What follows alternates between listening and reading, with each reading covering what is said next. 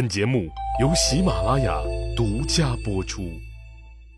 上集咱们说了，匈奴人又要跟汉朝和亲，实际上就是来催要女人和财物来了。大行令王辉那主张给匈奴人点颜色看看，不予和亲。但朝廷里啊，这大多数大臣都赞同韩安国继续和亲的意见。结果不出王辉所料，双方蜜月期还没过完呢，匈奴人就又来烧杀抢掠了。王辉再次上书要求干匈奴，这次呀还找了个叫聂一的帮手，并给汉武帝刘彻提供了一份详细的和匈奴开战的可行性研究报告。报告从这个此次要实行的战略战术、双方的军力对比以及后勤保障等各个方面，对这次战争进行了论证。刘彻皇帝看完，觉得方案可行，就再次召开军事扩大会议。这次的参加者，除了中央的三公九卿、元老贵族以外，各边境郡县的主要负责同志都悉数到了场。刘彻首先让大行令王辉给各位参会代表汇报一下边境上的情况。王辉就把匈奴人不遵守汉匈一家亲的核心政策，这有事没事就来咱们大汉朝这边抢劫一通的情况做了通报。最后得出结论，说我们已经忍让匈奴人七十多年了。可他们却得寸进尺，欺压我边境百姓。同志们都想一想，当年的代国，那屁大一个小国家，它北面就是现在这个匈奴，南面还有中原的一些要吞并它的几个虎狼国家不断的侵扰。可就是这么一个小国家，那也不是匈奴想欺负就能欺负得了的。现在我们大汉朝天下一统。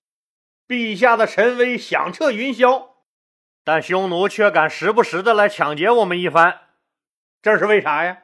就是因为咱们没把他打疼、打残、打死，他们根本就不怕咱们。这次咱们必须扬我大汉国威，狠狠的给匈奴人一个教训。王辉话音刚落，就遭到了意料中的反对。当然了，反对他的还是和亲派的老大。御史大夫韩安国同志，而且这次老韩同志根本没客气，上来就是王炸，他直接就搬出了汉高祖刘邦说事儿，说高祖皇帝曾被匈奴人围困在了白登山，那七天七夜水米没沾牙，等到解困回到都城以后，却没有采取大规模的报复行动，那这是为啥呀？这就是咱们老大有包容天下的气度。不会因为自己的私怨而伤害天下苍生的利益，所以高祖皇帝这不是才派刘敬为使臣，开始了和匈奴和亲吗？到现在咱们不都是受益者吗？和匈奴爆发大规模的军事冲突，那劳民伤财，百害而无一益，所以这仗坚决不能打。韩国不愧是老狐狸了，出手就往命门子上捅。他搬出老祖宗刘邦来说事儿，给自己做挡箭牌。毕竟祖宗的话，那可不能不听啊！祖宗那么英明，制定的政策那可不能随意改变。莫非你王辉觉得老祖宗错了？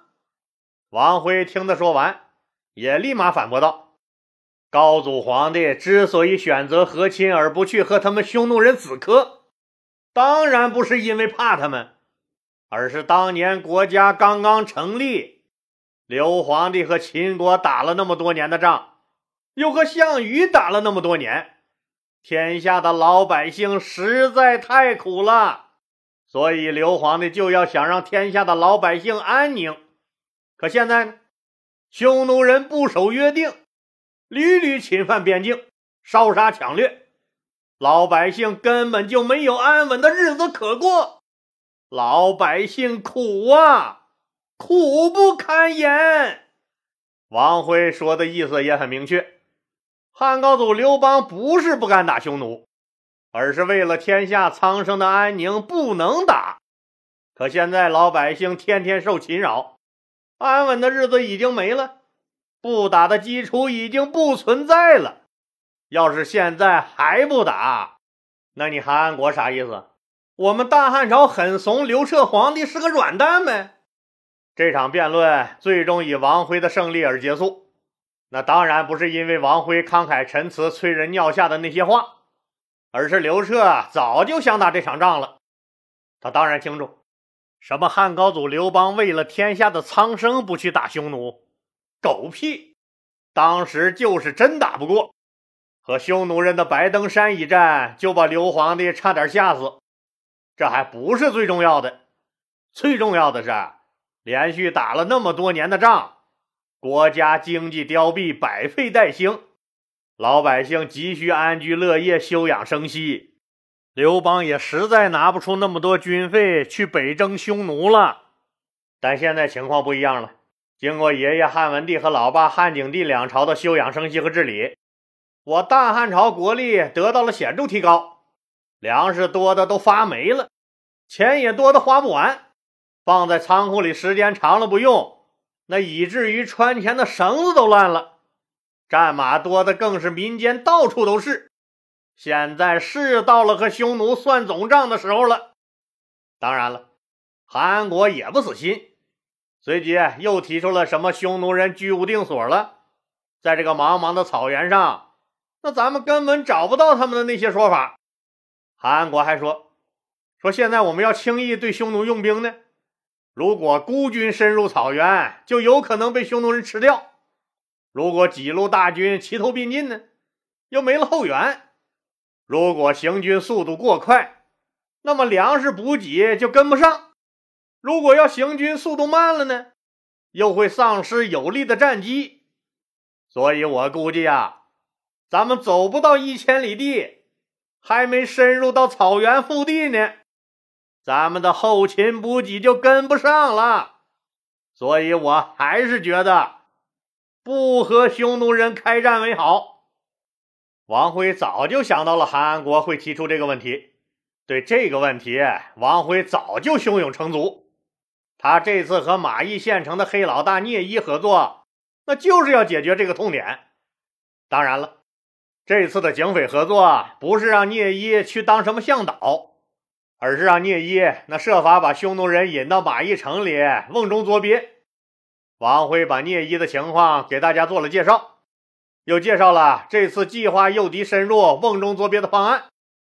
王辉总结道：“说我们这次打匈奴。”那不是要发兵深入到敌境，而是要利用匈奴人的贪婪，让聂一设法把他们诱导到我们的马邑县城来。我们挑选精兵强将，暗中埋伏，布一个大大的口袋。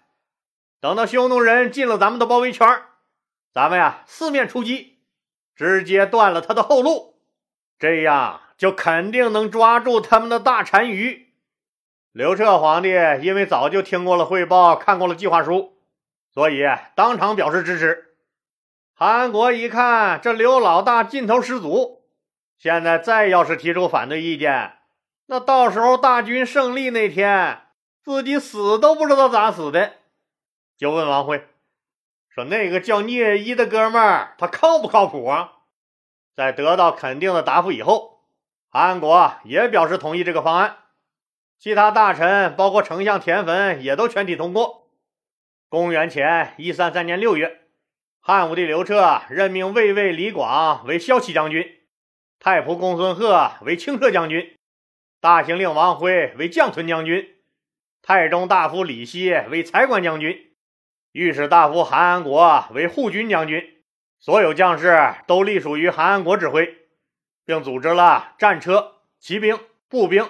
共三十多万人，暗中埋伏在马邑县城附近的山谷中，约定在匈奴单于进入马邑时组团招呼他。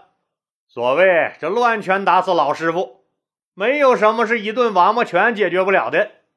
另外，为了保障此战必胜，刘皇帝还专门组建了战略支援部队和联勤保障部队。随即，朝廷颁布了保密制度。这次是要迷惑匈奴人进入马邑城，这么大的一次诱敌深入，那一定是不能走漏了风声。所以刘皇帝要求说，前线各郡县一定加强保密工作，只有核心成员知道这事儿就行了，任何人都不得向级别低的军官和士兵透露作战计划。人员布置好以后，各边境郡县的长官们都回去分头准备了。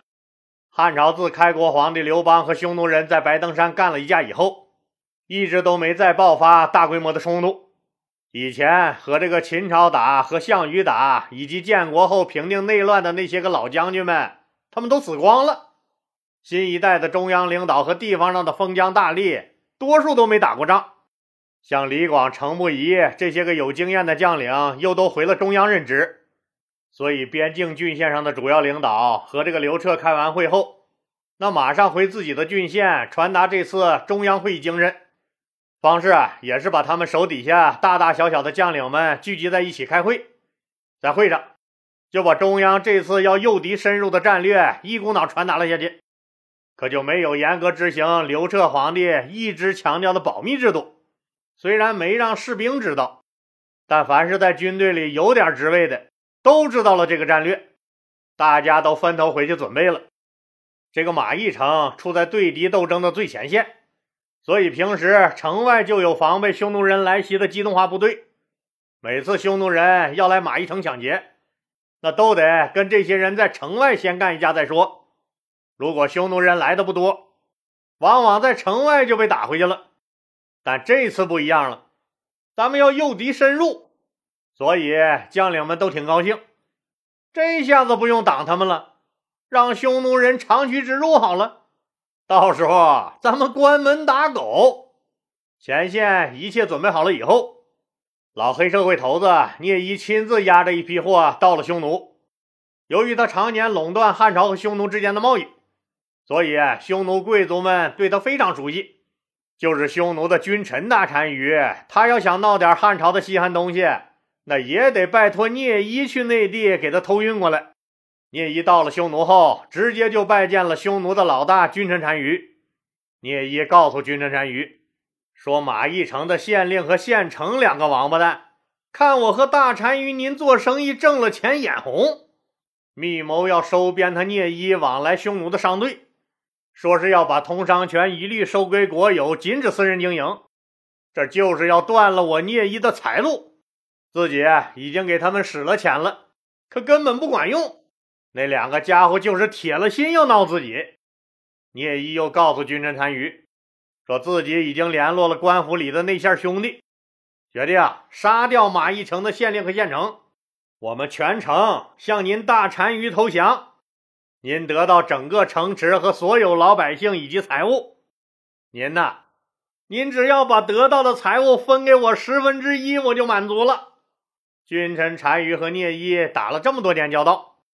非常喜欢和信任这个汉子，就和他击掌约定，说只要聂一你献出马邑城来，你可以得到全城财物的十分之一，我还任用你主管匈奴的对外贸易。